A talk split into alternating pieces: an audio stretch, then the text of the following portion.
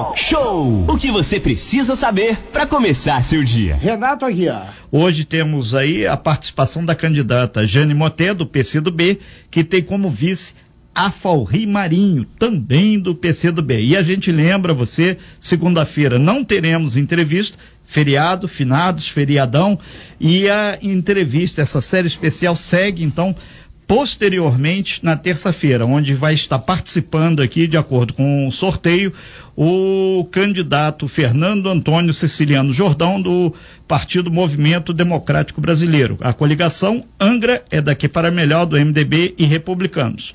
O candidato ao cargo de vice-prefeito é Cristiano Alvernaz, do Republicanos. E agora a gente dá sequência aqui. Teremos, para você que está chegando agora, mais três perguntas para a candidata. E em seguida ela terá, para finalizar, cinco minutos para que possa fazer suas considerações. Mesmo tempo, candidata, três minutos, tudo igualzinho, conforme acordado com todos os candidatos, inclusive com sua assessoria. Tempo, vamos iniciar. Rodrigo Camacho, mais a pergunta, tempo contando. Sim, candidata, a pergunta é em relações com o governo federal, caso eleita, como seu governo vai se relacionar com o governo central? Bom, são 192 quilômetros de rodovia federal cortando o nosso município. Também temos o TBIG, estaleiro naval, eletronuclear, quer dizer, tudo em torno de políticas federais. Temos universidades federais, então, é claro que, independente de não concordarmos com as políticas implantadas pelo governo Bolsonaro, nós temos que buscar um bom relacionamento com o governo federal. Né? A liberação de quase um milhão de reais de emendas parlamentares da nossa deputada Jandira Fegali para Angra dos Reis só neste ano de 2020 nos leva a crer que poderemos abrir sim um canal de diálogo. Né? Então, é, ele diz que gosta de Angra, se preocupa com, com Angra. Então eu creio que independente do prefeito, da prefeita que estiver à frente do município, se é para o bem de Angra, eu acredito que o governo federal é, estará correspondendo aos nossos anseios. Bom, é, eu também é, entendo que, como pós-graduado em gestão e políticas públicas e especialista em projetos, nós não teremos dificuldades também em pleitear a adesão aos inúmeros programas do governo federal destinados ao município. São muitos programas que Angra não utiliza, Angra não pleiteia essa parceria, essa vinda desses programas do governo federal. E nós vamos fazer isso porque nós montamos, nós vamos ter projetos. Para vocês terem uma ideia, são 11 programas só para a área da cultura. São 12 para a área de desenvolvimento econômico, 10 para a área rural e agronegócios, 7 para a área social, 21 para a área de desenvolvimento urbano, 7 para desporto e lazer. São 19 para direitos da cidadania, 20 para educação e tantos outros, né, para tantas outras áreas. Então nós vamos sim buscar o diálogo com o governo federal. Nós temos uma bancada forte em Brasília, no Congresso. Né? Nós vamos usar essa bancada né, para poder estar pleiteando, estar abrindo caminho para a gente lá. Eu mesma já estive em Brasília por diversas vezes, né, por ocasião da tentativa de reabertura do antigo estaleiro Verome. Então a gente conhece os trâmites, né? E sabemos como está atuando, está agindo, né, para poder chegar aos ministérios cabíveis. Nós sabemos o que é competência de cada ministério nós sabemos o que Angra precisa e nós vamos sim estar tentando estabelecer essa boa convivência com o governo federal, independente é, das afinações políticas. Então, ok, candidato, obrigado. A gente vai então para mais uma pergunta aqui que foi confeccionada baseada nas informações. Contando o tempo, mesmo esquema. É, Rodrigo Camacho. Candidata, vamos falar agora sobre turismo. Como a senhora pretende trabalhar esse item em sua administração? É, o turismo ele tem que ser pensado, né? Não apenas em termos de turismo na Ilha Grande, mas também em termos de turismo no continente, se nós quisermos alavancar o, o desenvolvimento econômico nessa área. Né? Então, é óbvio que inicialmente nós temos que é, fortalecer esse trabalho de valorização dos destinos emissores, participando de feiras, né, nesses países e estados e capitais que usam Angra para fazer turismo. Então, nós vamos estar fortalecendo a presença de Angra dos Reis nesses eventos. Vamos trabalhar o turismo interno, que isso é muito importante, porque morador de Angra tira férias e vai passear em outros locais e não conhece, por exemplo, a Ilha Grande. Não conhece é, lugares bonitos e diferenciados que nós temos aqui no, no nosso município. Então, vamos estimular esse turismo interno, conversando com, com os empresários da área, para termos um valor diferenciado para os nossos moradores poderem conhecer o que Angra tem de melhor também. Também vamos promover o turismo de base comunitária. Por exemplo, no Quilombo, nós temos lá uma casa de cultura que há cinco anos ela desabou e há cinco anos eles tentam a reconstrução e não conseguem. Ali eh, iria gerar renda do povo quilombola, além deles promoverem oficinas e outras atividades. E eles têm um programa lá que vem grupos de estudantes de vários locais, né? inclusive de São Paulo, do Rio, de Minas. Eles vêm para fazer, é, eles têm um projeto de trilhas, trilhas curtas, trilhas médias e trilhas longas, inclusive com hospedagem para essas pessoas nas casas dos quilombolas. Então nós temos que fortalecer esse turismo de base comunitária. Também temos que fortalecer o turismo rural. Nós temos cachoeiras belíssimas, trilhas maravilhosas. Então nós temos que fortalecer esse tipo de turismo em Angra. E o turismo histórico, né? Mas para isso nós temos que valorizar o centro histórico de Angra, porque não tem atrativo para o turista vir para cá. Né? Então nós temos um projeto, nós andamos conversando muito, principalmente com o sindicato dos portuários, tanto estivadores quanto arrumadores. Eles concordam que o nosso porto está estrangulado ali, perdemos a malha ferroviária. Eles concordam que o porto teria que sair dali, de repente, para uma área dentro do estaleiro, da área cedida para o estaleiro Brasfels, do lado direito, ali tem calado. Eles ganham ali uma malha rodoviária e aí faz a abertura, a gente ganha aquele espaço, temos já galpões que a gente pode criar uma casa do artesão, um centro gastronômico para aproveitar o pescado de Angra dos Reis.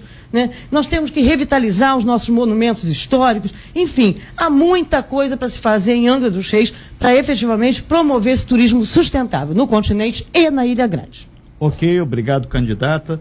A gente vai então para a série de perguntas. A última pergunta aqui, mesma questão, três minutos, contando a partir de agora o tempo. Candidata, qual a, pro, a, política governamental que a senhora pretende implementar nas áreas de pesca e agricultura no município de Angra dos Reis? Bom, essas são culturas seculares de geração de emprego e renda em nosso município, né?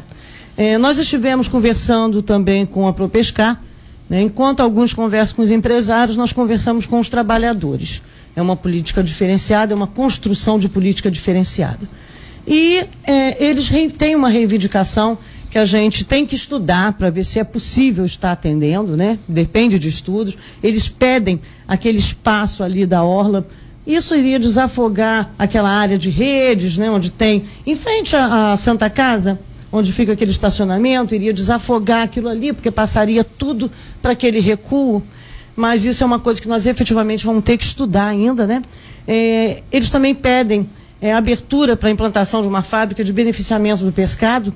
Tem inclusive uma área que eles já estudaram, tem projeto para a área, que seria na Caputera. Nós também temos que sentar e analisar isso com calma para ver o impacto ambiental, que se, se, será gerado algum impacto, ou ambiental, ou sócio, é, comunitário para a comunidade que vive ali, né?